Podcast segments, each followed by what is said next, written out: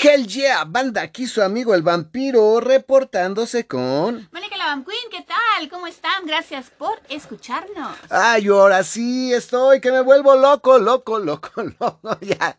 Es que el jueves tenemos ya el estreno de nuestra revista teatral, Una tarde de terror cósmico, inspirada en el trabajo de H.P. Lovecraft. Pero dales fecha porque yo no sé cuándo. Es el jueves 27 de abril. La cita es a las 7 de la noche en la Uta Alter Plaza, Insurgente Sur. No, perdón.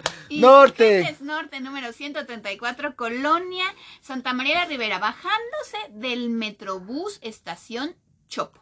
Ahí, merito enfrente, ahí está. Ahí donde, enfrente del VIPS, ahí. Perdón, es que vi- viví mucho tiempo en el sur y para mí todo Insurgentes era sur. O sea, No, lo siento. este es Insurgentes Insurgentes Norte. Número 134. Es el jueves 27, vamos a estar con una noche de terror cósmico, una tarde de terror cósmico. Ok, ya ves, no, ya, silencio, ya, dejen hacer a mí el comercial. Una tarde de terror cósmico inspirada en el trabajo de H.P. Lovecraft. Es una revista buenísima. Los vamos a recibir con una charla introductoria, obviamente, hablando del trabajo del maestro y la personalidad, obviamente, del maestro H.P. Lovecraft. Vamos a también a, a iniciar con una invocación a Yoxotod a cargo de nuestro delusionista, el último delusionista o el, o el ilusionista maldito Jaul de Luna, que está muy bueno, es, les va a dar miedito, eh, les va a dar, los va a asombrar, les va a gustar esta invocación a Yoxotod. Después seguimos con Kitabalasif, que es un performance padrísimo a cargo de el talentosísimo Josué Aguilar y Malika, que sale, pues, si no encuerada, casi encuerada, interpretando a un demonio que trae muerte y destrucción y es el encuentro mágico entre Abdul al-Hazret y este demonio que, no sé, les va a fascinar. Cualquier este, semejanza con la realidad es mera coincidencia. Y vamos a terminar con IC Teatro, la representación, la puesta de El modelo de Pigman, que ya lo hicimos y gustó mucho, ¿eh? así que si no lo han visto, vayan. No nada que ver con Guillermo del Toro. Este sí es el modelo de Pigman, sí está pegado al- al cuento y sí eh, se parece al cuento. Y si conocen y han leído el cuento y les gusta, van a encontrarse pues exactamente con lo que esperan, con un trabajo bien ejecutado y que no deforma para nada el trabajo de H.P. Lovecraft. Les va a encantar. Esto tiene ya la garantía del vampiro. Perfecto. Y pues mm, eh, es de cooperación voluntaria, Oh, sí. así que pues pueden asistir sin ningún problema y pues dejar ahí la cooperación que ustedes quieran de 500 para arriba. Les vamos a dar un sobrecito ahí a la entrada junto con su programa para que al terminar pues lo depositen en la cajita que va a estar ahí el- al centro del escenario. Y también se van a poder sacar fotos con todos nosotros. Va a haber un espacio para que se saquen fotos con la compañía, todos caracterizados. O sea, va a estar muy, muy, muy padre. Es un evento único en su género. Y va a ser así tipo como una especie de teatro bar, Así donde es. pueden también pe- pedir ahí si este alguna bebida, alguna cosita. papitas, salitas, este, va a haber bebida temática, creo, de Lovecraft. O sea, va a estar muy, muy bueno. No se lo pierdan, reservar es sin costo en nuestras redes sociales, en la cripta vampírica.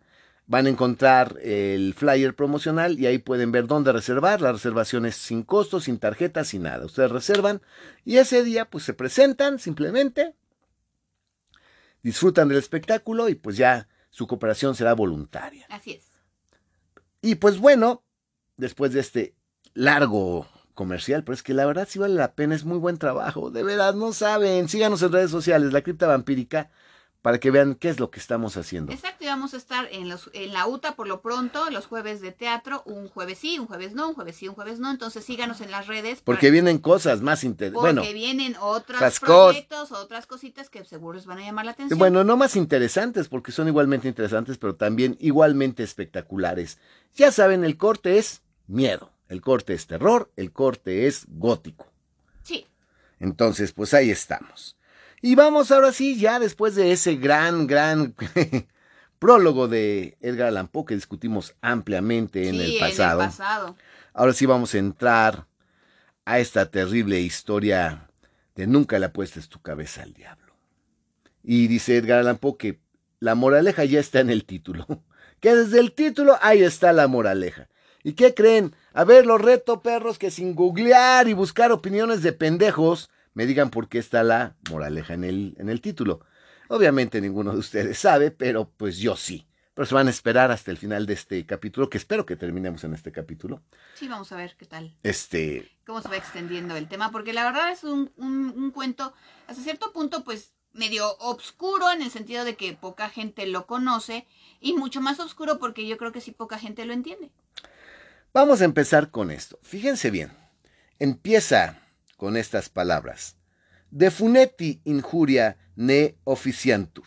Ay, cabrón. Mira qué chido. De funeti injuria ne officiantur. Ajá. ¿Qué quiere decir? No insultes a los muertos. No insultes a los muertos. En latín. Es una ley grabada en las doce tablas. Y de mortius mil nisi honum. Es un precepto excelente. O sea que los muertos merecen todos los honores. Hasta cuando el muerto del que se trata no fue sino muy poca cosa. ok, aquí, ¿se acuerdan de esa escena de Troya cuando le dice Aquiles al niño, por eso nadie recordará tu nombre? Es lo que te está diciendo aquí Edgar Allan Poe. Sí que definitivamente, pues que a los muertos no se les ofende y que los muertos merecen todos los honores. O como dice también la sabiduría popular mexicana más para acá, es que pues quieres escuchar todas tus virtudes, muérete. Y si quieres escuchar tus defectos, divórciate, como el conde. Exacto, entonces aquí obviamente ya que se murió, al que se murió siempre, aunque era un briago desobligado, mal padre, mal hijo, mal todo, este ratero, lo que sea, lo que sea, pues todo, ay, se murió y tan bueno que era y tanto que lo queríamos y tan y tan maravillosa que persona que era, pues es, siempre que alguien se muere, pues normalmente se recuerdan las virtudes, nunca los defectos. Y se ensalzan además. Pues sí, pero me cortaste mi idea, yo iba por otro lado, porque eso es lo que tú leíste en internet. No, eso es lo que es, es que eso es lo que quiere decir, eso es lo que, para estas frases se utilizan por eso, son por Eh, por los- exacto, que no debes de vituperar. Aquí lo que quiere decir también es que efectivamente, como tú dices, cuando alguien se muere, pues siempre la gente va a hacer alusión a lo bueno que era, lo mucho que nos ayudaba, pero también quiere decir que pues definitivamente no todo mundo, ¿no? Como dice aquí, aunque el muerto haya sido poca cosa. O sea, dice, aunque del que se trata no fuese sino muy poca cosa. O sea que pues por desgracia, pues aún el que no, no ha hecho nada y la historia no recordará su nombre, pues en el momento que se muere, pues hay que darle los honores y no hablar mal de él, pues porque pues pobre güey, el tiempo simplemente lo va a olvidar. Y yo te puedo decir que esto se refiere a todos aquellos que lo criticaban a él, porque curiosamente, de sus grandes críticos no conocemos sus nombres. El nombre que conocemos es el de Poe. O conocemos el nombre del crítico porque criticaba a Capó, Poe, exacto. como el este reverendo que es el que se que hizo su obituario y que fue donde ahí descargó toda su veneno y todo, pues realmente lo conocemos por el obituario que le hizo a Poe. Y aquí dice con este preámbulo que nos deja, fíjense, todo lo que ya nos dejó de qué hablar, siquiera en el primer párrafo, nos dice, no entra pues en mis deseos el vituperar la memoria de mi amigo Tobías, y aquí sí ya no sé cómo ponerle, porque en inglés se llama eh, Toby Dammit, Dammit, Dammit. ¿Qué significa Dammit? Pues significa ah, demonios, algo así. Entonces era Toby Demons, ¿no? Bueno, no, la verdad, Dammit es una expresión que es una forma mamona porque es una forma políticamente correcta de maldecir. Sí, cuando tú Dammit es como, la verdad va desde chingado, chingaos, chingada madre, hasta me, me lleva la chingada, puta madre, este, demonios, ah, diablos, maldita sea, maldita sea. Entonces es una forma de maldecir.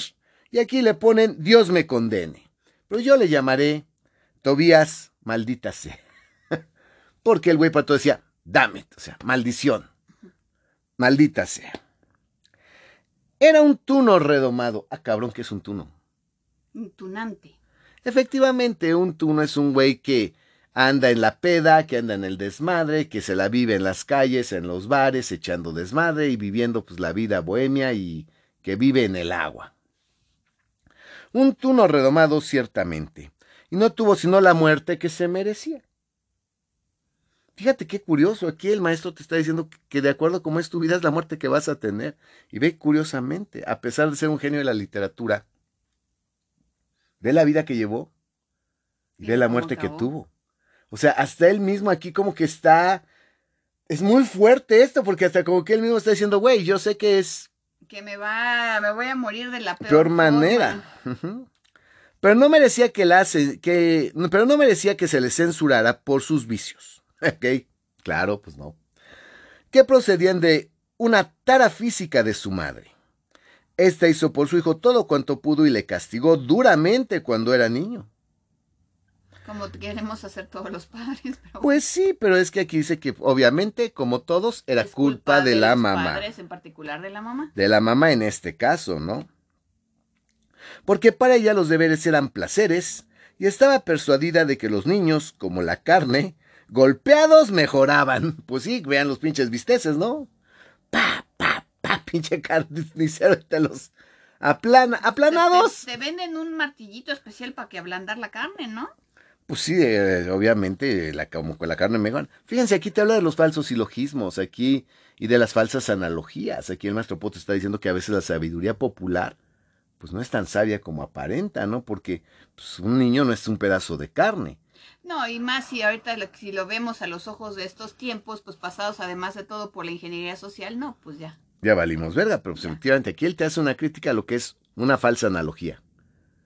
Sí, una metáfora ahí medio pendeja, que la carne con los golpes mejora, pues un hijo, un hijo también.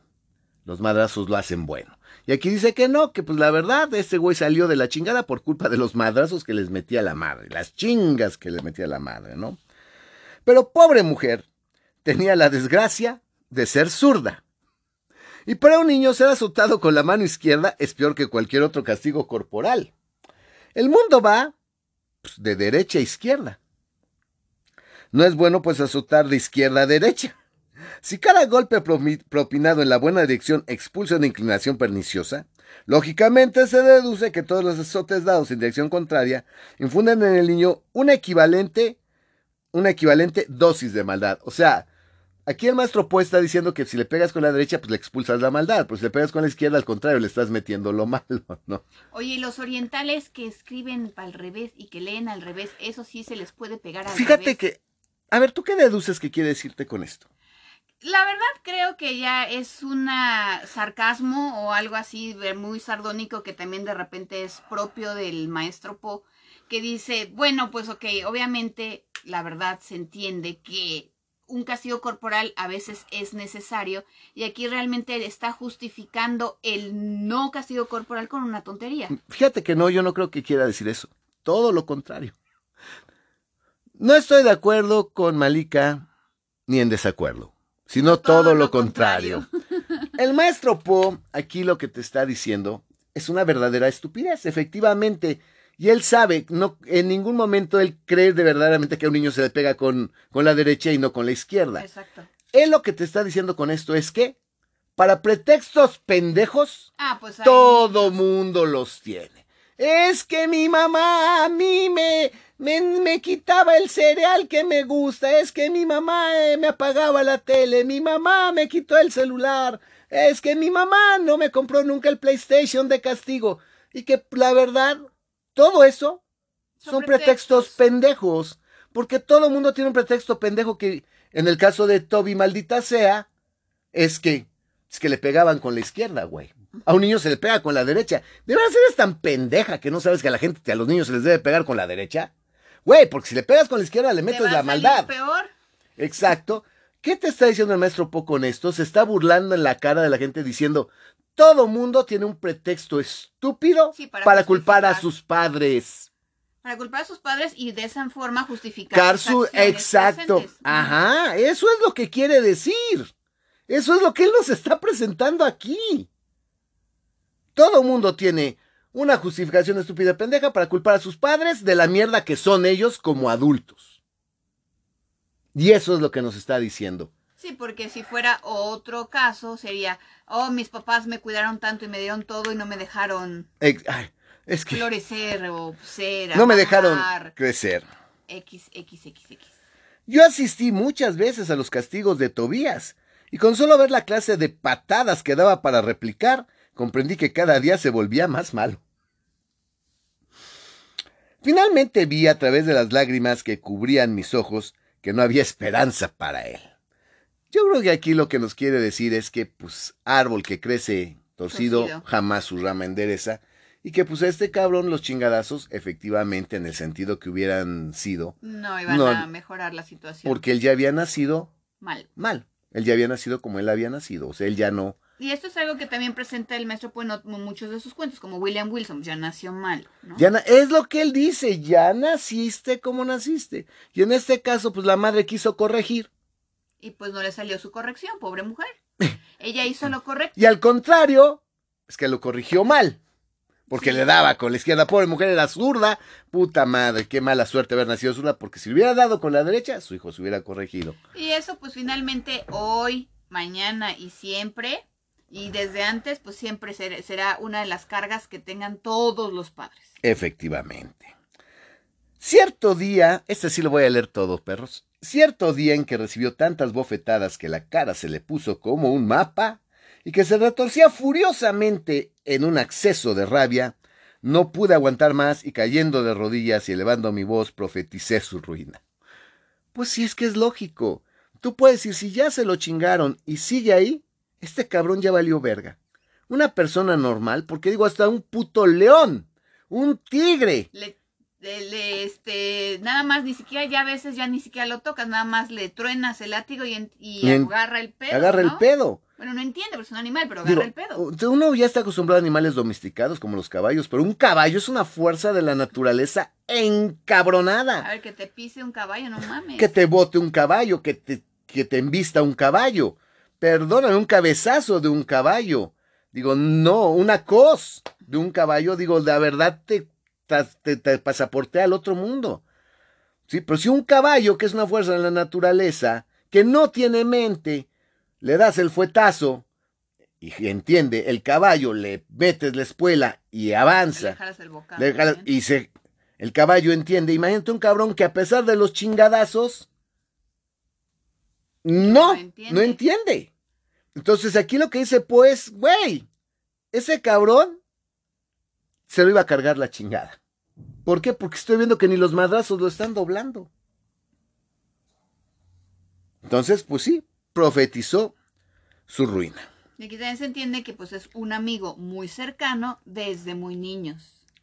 Y aquí viene, como dijiste, como en William Wilson, el hecho es que su precocidad en el vicio era terrible. A los cinco meses de curso entraba en tales cóleras que no podía articular ni una palabra.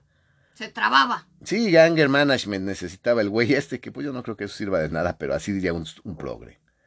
A los seis meses le sorprendí royendo un paquete de cartas. A los siete meses tenía la costumbre de besar a todas las niñas. A los ocho meses se negó perentoria, perentoriamente, perentoriamente, a chingar, perentoriamente, ¿qué significa perentoriamente? De manera. Perenne, Ajá. para De manera este, muy acusada, así inamovible. Afirmar su voto de templanza.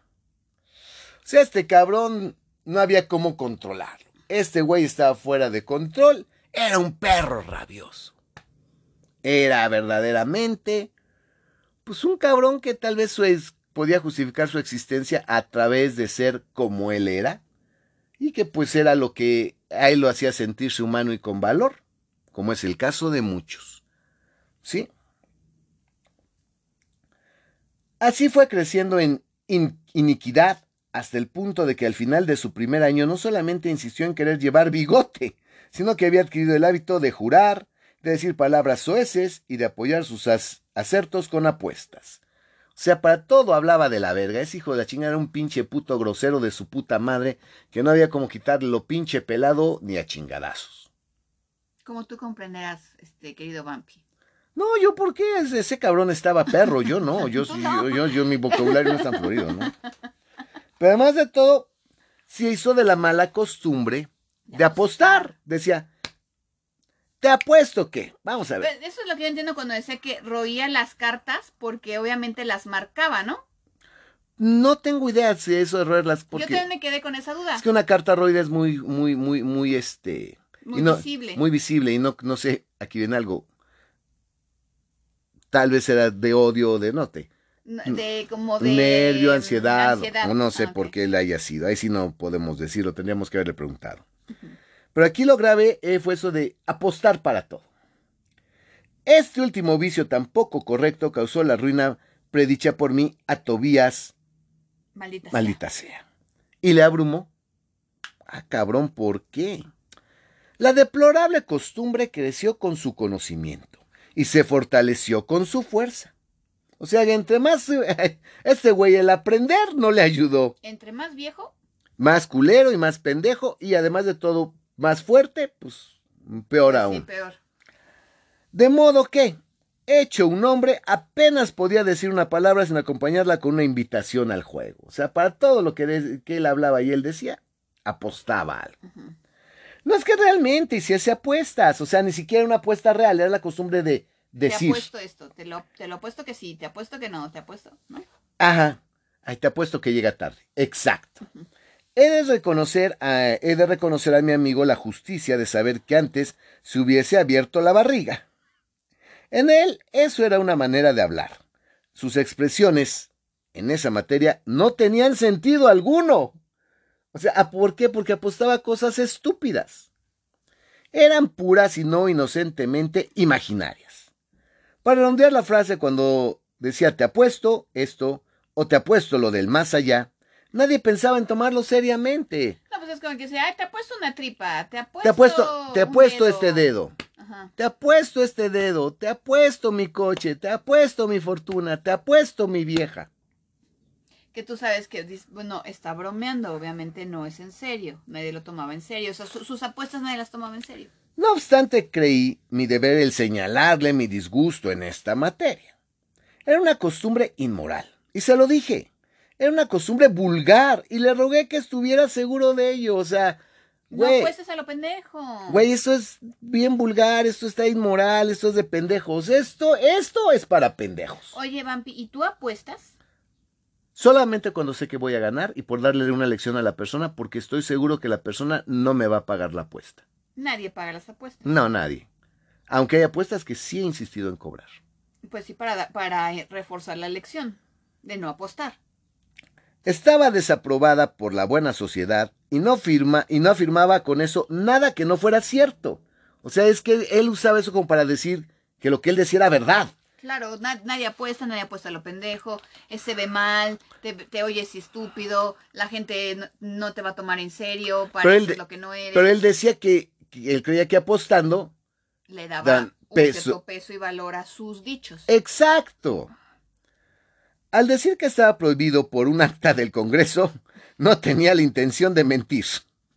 O sea que sí, La constitución dice, dice que no debes de apostar. en la Biblia dice, no, pues es que bueno, No, pero aquí fue por una, eh, un acta del Congreso. ajá. O sea, era ilegal.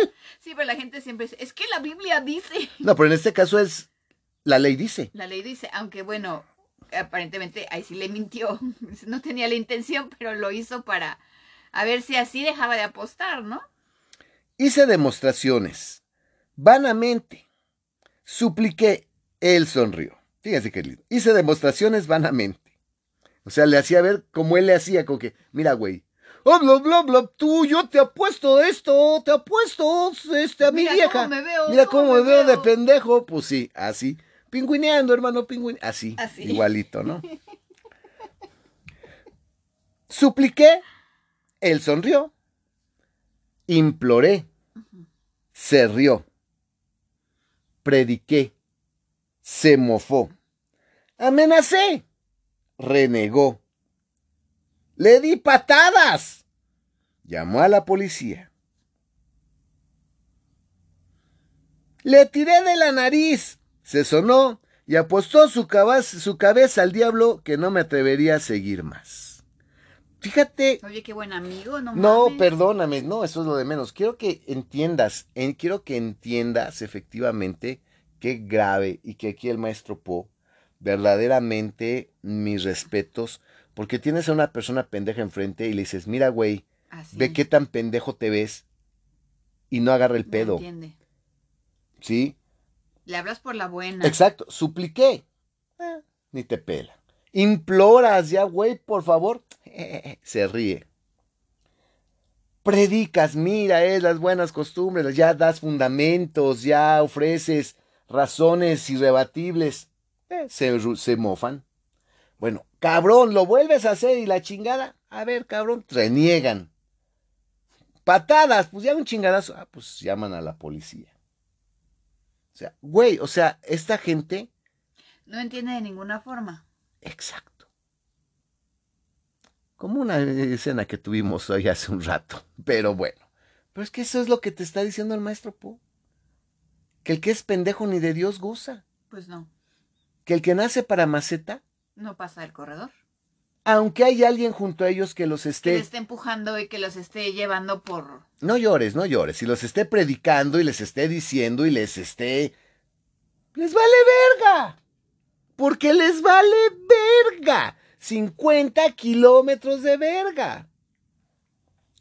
Pero, aquí viene. Le tiré de la nariz, de la nariz, se sonó y apostó su casa al diablo que no me atrevería a seguir más. O sea, pues ya eso de la nariz es como que Intenté lo más ridículo.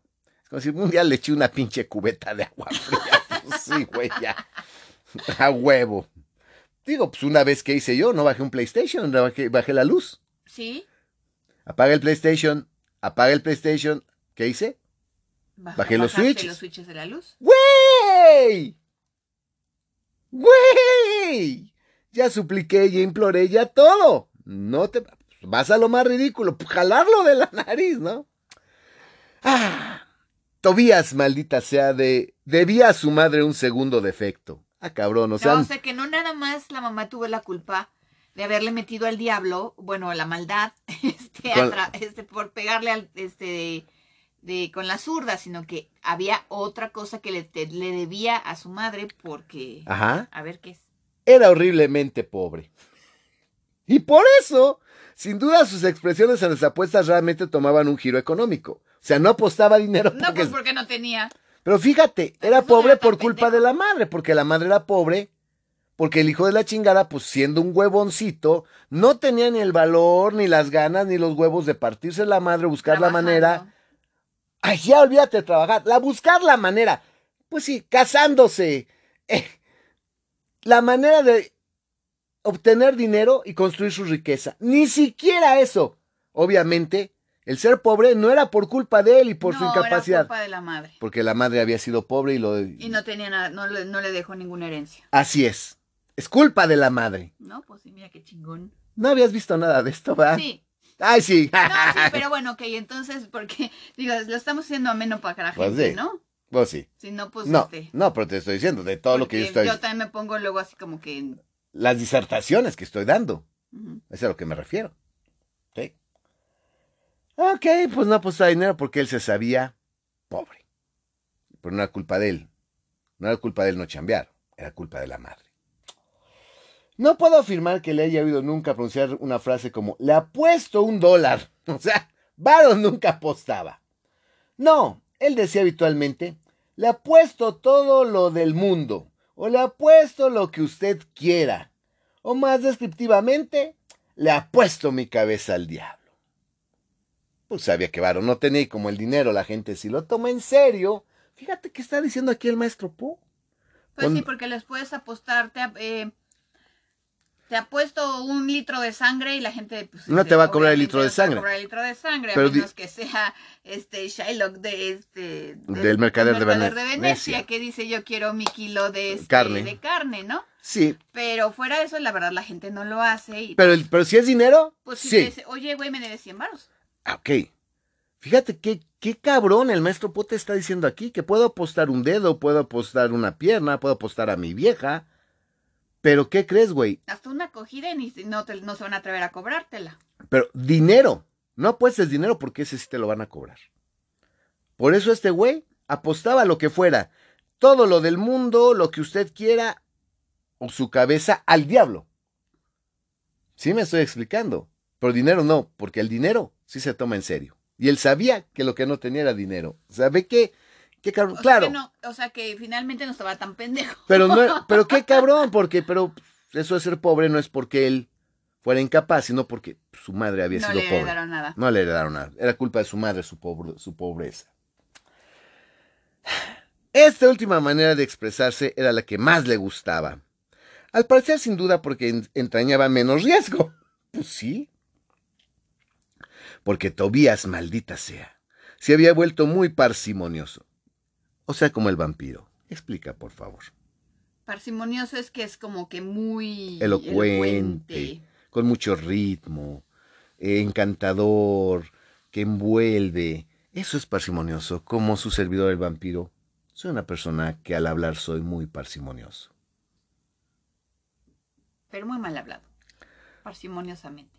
Si alguien le hubiese tomado la palabra, su cabeza hubiera resultado pequeña y la pérdida hubiese sido pequeña también. ¿Sabe qué es lo que está diciendo? Que pues realmente Que era no un vale la pena, que era una persona que realmente no tenía ningún valor. Pero estas reflexiones son mías. Pues sí, porque él pasaba como que de noche, ¿no? Y no tengo y no estoy seguro de que tenga el derecho de atribuírselas a los amigos. Pues aquí es lo que Sí, dice. no sé qué pensaban los otros Pues sí, pero pues aquí, exacto. pues pero es pues que- obviamente no creo que hubieran podido pensar muy diferente. O en el mejor de los casos, pues ni siquiera tomaban en cuenta porque pues sí, efectivamente, pues era muy poca cosa. Sea lo que fuere, la frase le gustó cada día más. Lo de la cabeza al diablo. Sí. A pesar de la grosería que representa para un hombre el apostar su cerebro como si fueran billetes de banco. Fíjate cómo es el maestro Poway. Puedes comprometer todo menos tu mente. Exacto. Es lo que está diciendo. Efectivamente. Ah, vaya, hasta que le diste a una. una a la Bam Queen. Gracias, gracias. 10 para el vampiro, 10 a una. Vamos bien, ahí la llevas. Ya lograste anotar una. El conde nunca mete nada ni de, Ah, bueno. ni de, fa- ni de foul. Ah, ¿no? No, autogoles sí, pero nada más. 10 a 1 efectivamente es lo que está diciendo, nunca comprometas tu mente. O sea, digo, carajo, nunca le podrás dar el valor a tu cerebro y a tu mente Y la mente y lo que tiene la mente dentro son tus ideas. Tus ideas. opiniones. como si fueran billetes de banco, cabrón. O sea, fíjate, Y aquí también, pues obviamente es una defensa muy eh, presente contra sus detractores, ¿no? De que pues este, yo, es- este es mi estilo, yo es lo que hago y los demás les viene valiendo. y yo exacto, y yo no voy a comprometer mi mente por, Por una dinero. buena crítica. Exacto, O por, una dinero. buena crítica o por dinero. Pero la perversidad de mi amigo le impedía comprenderlo. O sea, ni eso. Ni, ni eso, él no entendía nada de eso. O sea, él seguía diciéndole, apuesto mi cabeza al diablo, güey. Sabes que en tu cabeza está tu cerebro, que ahí están tus ideas, que ahí están tus pensamientos, que es... No digas eso, eso es más valioso que el dinero. ¡Se vale verga! ¡Ah! ¡Así soy y qué! ¡Ah! Te le, le he puesto mi cabeza al diablo que, que, que tú eres un... que Tú eres un tonto, ¿no me entiendes? Finalmente abandonó toda otra clase de apuestas y se dio al apuesto mi cabeza al diablo. Ya, era su frase. Lo que siempre decía, así como el hell yeah del vampiro. Tú sabes todo el significado filosófico que tiene que yo diga hell yeah. Algún día te lo diré. Y a todos ustedes, perros. Se dio a- al apuesto mi cabeza al diablo con tal devoción que me desagradó tanto como me sorprendió. Pues sí. A mí me impresionan desagradablemente las cosas que no puedo comprender.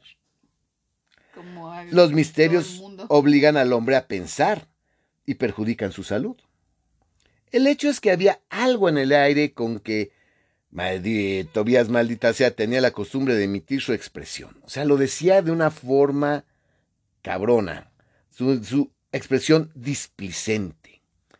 Algo en su manera de decir que al principio me interesó, después no me satisfizo. Algo que a falta de términos más exactos pidió el permiso para llamar, es que, que pidió el permiso para llamar estrambótico, porque el señor Dol, Dolrich calificaría de místico, el señor Kant de panteísta, y el señor Carlyle de circunvolutivo, y el señor Emerson Varga de hiperludificativo. oh my God.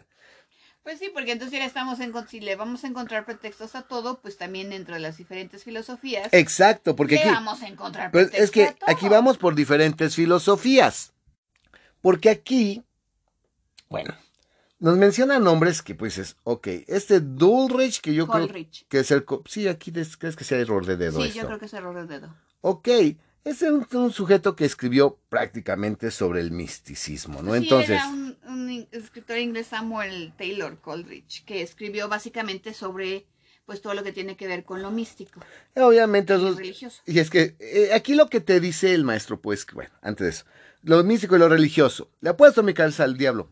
Eso es místico, cabrón. Sí. El señor, el joven Emmanuel Kant.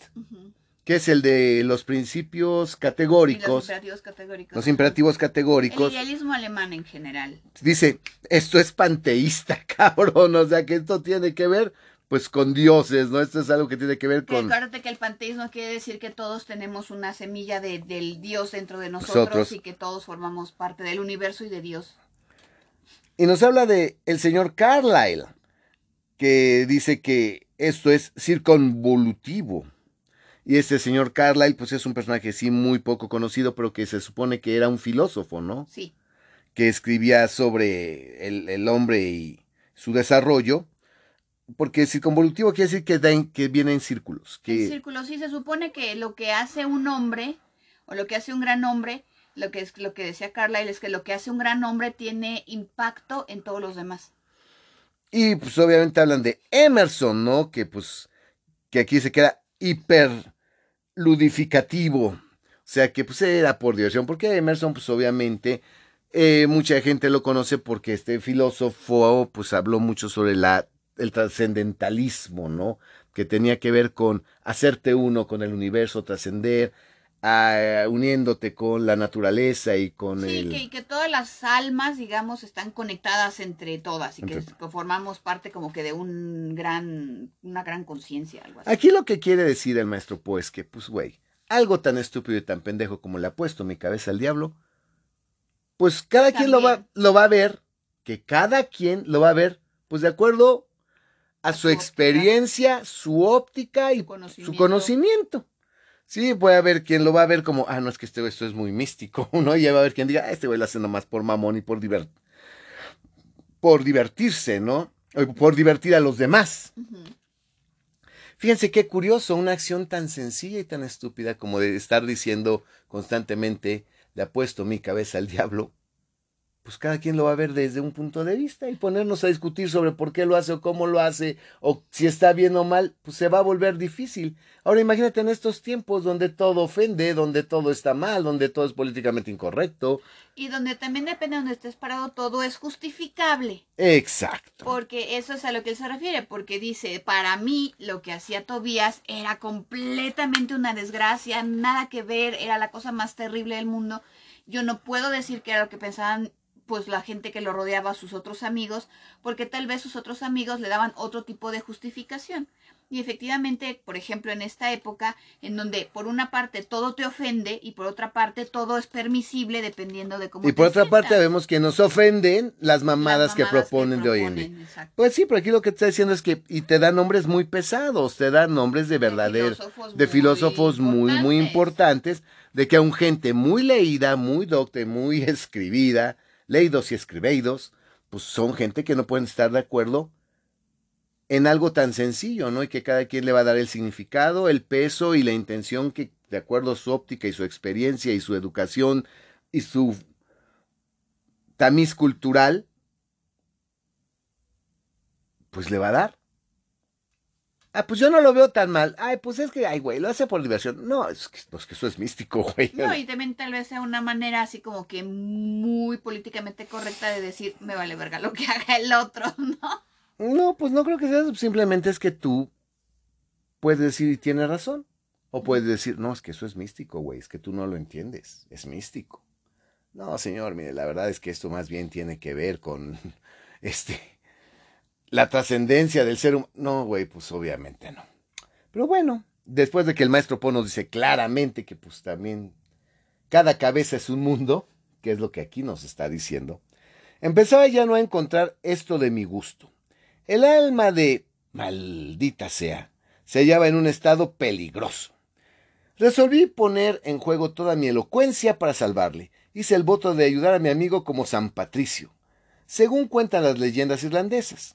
Ayudó a un sapo cuando, un cuando con un sermón, eh, cuando con un sermón el obispo despertó la conciencia adormecida de aquel animal.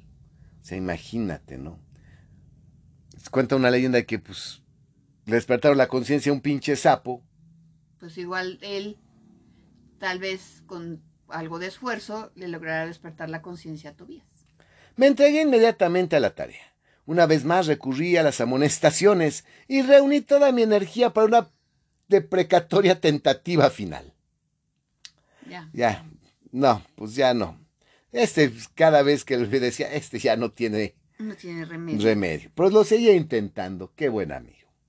Cuando hube terminado mi alocución, maldita sea, o sea, Tobias, se condujo de una manera extremadamente rara. Durante algunos momentos estuvo silencioso, mirándome curiosamente cara a cara.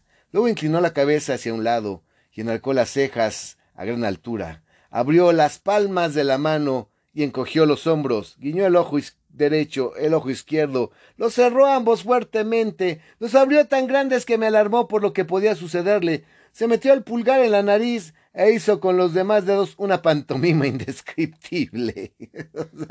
como que le hizo así violines, ¿no? Algo así. Finalmente cruzó los brazos y condescendió a responderme. O sea, fíjate qué curioso. Efectivamente, es como los memes de las feminazis que están así con el rostro en la... y que... O los esos videos virales de las feminazis de que están... My body, my body, my choice, my body, my choice, my body, my choice, que pues es gente que no tiene argumentos reales y tiene que recurrir a estas letanías. No, eh, bueno, este caso no fue una letanía, estos gestos, porque el güey este levantó una mano, levantó la otra, arqueó, le hizo gestos, le cerró los ojos, se los abrió, se metió los dedos y le hizo, o sea, como que pues güey. Ah, bueno, yo decía de las feminazis. Ah, sí, a las feminazis, claro, ¿no? a, estos, estas letanías que repiten y que están gritando con un rostro verdaderamente de perro rabioso, My body, my choice, my body, my choice, y que de ahí no la sacas. Este güey ya este va en su último intento, mira güey, agarra el pedo, mira cabrón, te suplico, por favor entiende, mira güey, hay que ponernos a las vergas, bla, bla, bla. ¿Y qué hace el güey? Como no tiene cómo justificar sus acciones, más allá de culpar a su madre por todo lo que es él y todo lo que le pasa, ¿Qué hace? Pues pinches musarañas, gestos mamones y le pinta sus violines. Porque eso qué quiere decir?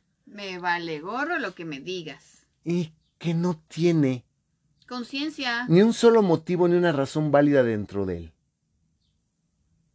Que él sabe que todo lo que él hace, él realmente no sabe ni por qué lo hace y que ni siquiera tiene una razón que ni siquiera tiene un motivo, un fundamento real.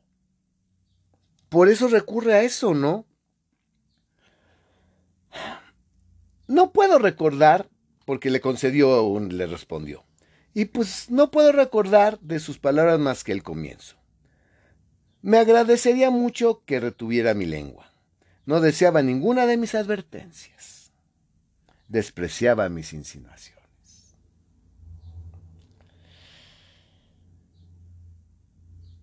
que era él ya bastante mayor para guardarse a sí mismo. ¿Creía yo acaso que él era todavía el pequeño maldita sea?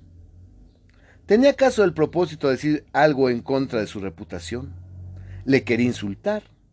¿Era yo tonto? Fíjate, pues lo que te dice cualquier cabrón, mira, güey, ¿sabes qué? Mira, cállate, no quiero tu consejo. Mira, yo sé lo que hago. No me interesan tus insinuaciones, yo sé lo que hago, así soy yo. Yo ya estoy grande, yo ya soy un hombre. No voy a cambiar. No voy a, yo ya soy un hombre. ¿Qué es que yo ya no soy un niño? Wow, maestro Po. Wow, maestro Po, si algún día visito su tumba, le juro que voy a hincarme, voy a llorar por usted y de veras que le voy a llevar una buena ofrenda porque qué forma de analizar la naturaleza humana. Yo ya no soy un niño, ya no soy el pequeñito al que le puedes decir. Yo sé lo que hago, no necesito tu consejo. Pues que si realmente lo crees tan pendejo, pues me quieres insultar. Pues que si es que estás tonto, no te das cuenta. Y que gracias por nada. Y para ir a otra cosa, ¿acaso mi madre sabía que yo había salido? Ah, sí, se la volteó. Y se la volteó bien gacho porque digo, por favor. Me hacía esa pregunta como un hombre de verdad y se comprometió a tener en cuenta mi respuesta.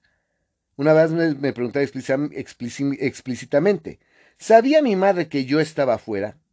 Mi confusión decía, me delataba y apostaba su cabeza con el diablo a que mis padres ignoraban mi escapatoria.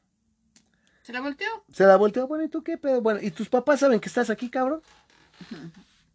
¿Saben tus papás que andas aquí conmigo? Y ahí sí se portó bien maduro y bien cabrón. Y ahí sí se portó como un hombre. Ahí sacó la casta y el carácter.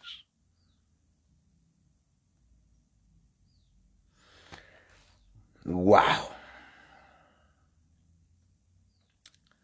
Maldita sea no esperó mi respuesta. Girando sobre sus tacones, se alejó con precipitación no muy digna. Hizo bien. Había herido mis sentimientos y excitado mi cólera. Pues sí, porque se enoja. Por una vez hubiese aceptado la apuesta y habría ganado para el diablo la cabeza de maldita sea. Porque obviamente su mamá sí sabía que había ido a hablar con él. Dios mío, bueno, ya. Porque la verdad era que mi madre sabía perfectamente que yo había salido de casa.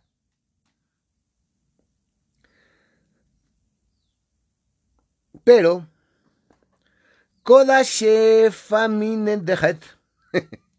El cielo da remedio. Eso quiere decir. Como dicen los árabes Los árabes. cuando les pisáis.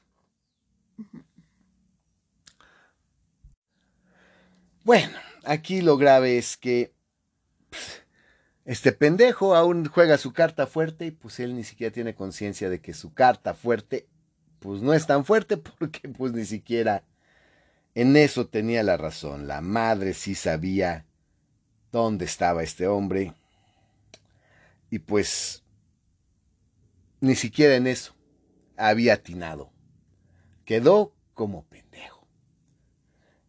Pero pues, este pobre sujeto, Tobías, maldita sea,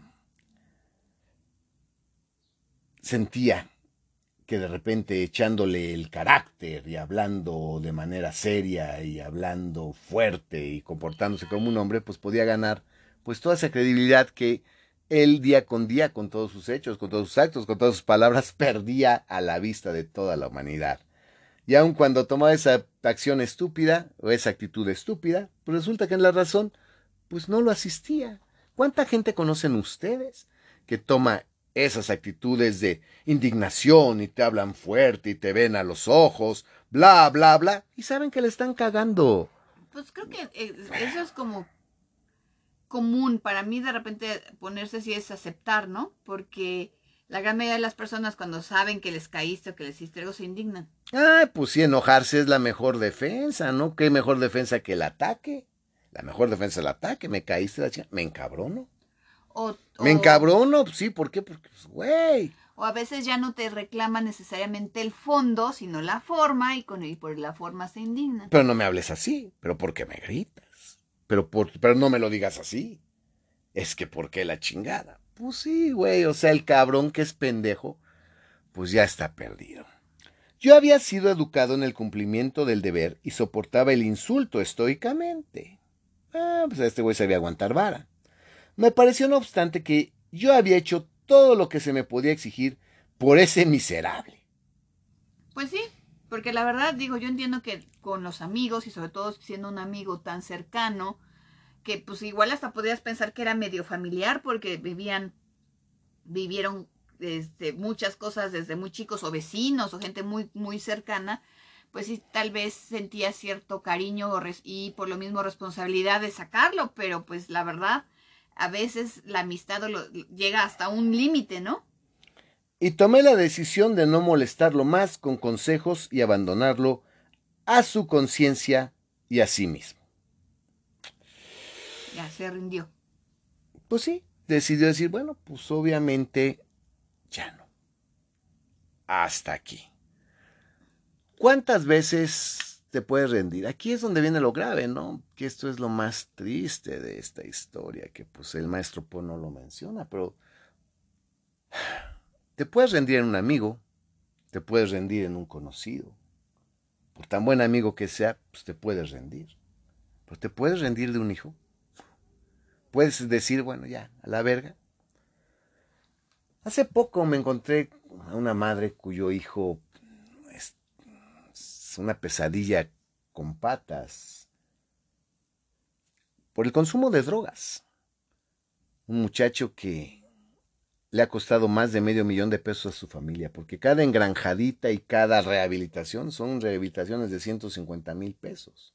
De estas lleva tres o cuatro. Y sigue cayendo en las drogas. Yo entiendo que tú como madre o como padre, pues dices, no, está pendejo qué, pero tengo que apoyarlo, es mi hijo, tengo un deber, tengo que apoyarlo. ¿Y en qué momento? Pues aquí este hombre dijo, ya, a la verga, yo ya. Pero pues es su amigo. Pero cuando se trata de un hijo, ¿cuánto puedes tú seguir intentándolo? ¿Cuándo tienes que seguir tú presionando? Cuando tu hijo está tan estúpido como Tobías maldita sea. Y me dio mucha tristeza que pues esta mujer, caray,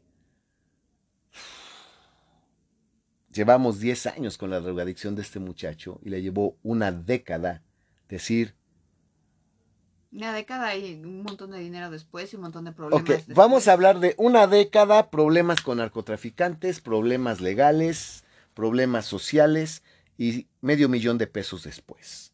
¿Qué dice esta mujer? Este hijo de la chingada ya no es mi hijo. Este cabrón que se pudra y que se lo cargue la chingada. Wow. Wow. Wow. Claro. Y curiosamente, cuando pues, yo platiqué con el muchacho en cuestión, adivinen de quién es la culpa de su drogadicción. De su mamá. De su mamá. Claro, es culpa de su madre. Su madre, obviamente, le puso la cocaína enfrente, ¿no? Y le dijo, inhala, hijo, se siente bien chingón. Es más, ahí te dejo un stash para que cada vez que te sientas down te metas el pericazo. Pues no, gente, obviamente no. Pero es tan triste leer esto con Edgar Allan Poe y verlo en la vida de tantas personas, ¿no? Pero bueno, rendirte en un amigo, pues es fácil, ay, vete a la chingada ya. Pero rendirte de un hijo, rendirte de un familiar, es difícil. Yo creo que de un familiar, hasta de un hermano, es más fácil rendirse que de un hijo. Sí, o que de un padre, porque... Pues sí. También yo, eh, hay historias también de hijos que lidian mucho con los padres, alcohólicos sobre todo, ¿no? Pues sí. Pero bueno, finalmente, aún así, es más fácil, ¿no? Pues sí. El rendirte de los padres que rendirte de un hijo. El problema es que esto aquí no termina. No, Se nos, acabó el tiempo. Yo decía, no vamos a acabar en esta, porque yo sabía todo lo que teníamos que decir al respecto. Y pues, efectivamente, ¿cuál es entonces la moraleja de todo esto? ¿Cuál es la enseñanza de todo esto? ¿Cuál es realmente el punto que nos quiere decir el maestro Po? Porque aquí hemos sacado dos horas de disertaciones, analizando palabra por palabra el texto. ¿Cuál es entonces la moraleja? Pues aquí como que ya van varias porque estamos desmenuzando. Pero viene la más importante. Viene la más importante, porque no olviden que la moraleja está en el, título. Nunca le apuestes tu cabeza al diablo. Pero si quieren saber cuál es la moraleja, no se lo pierdan la próxima semana, aquí en su podcast favorito de la cripta vampírica con el vampiro y Malika. Y pues síganos en nuestras redes sociales, esténse al pendiente de la cripta vampírica y de ahí nos siguen ya todos. Ya todo, por favor, ya ahí, ahí, ahí es el, el punto neurálgico para todo lo demás. Ok, pues entonces nos vemos. Hasta la próxima, gente. Hell yeah.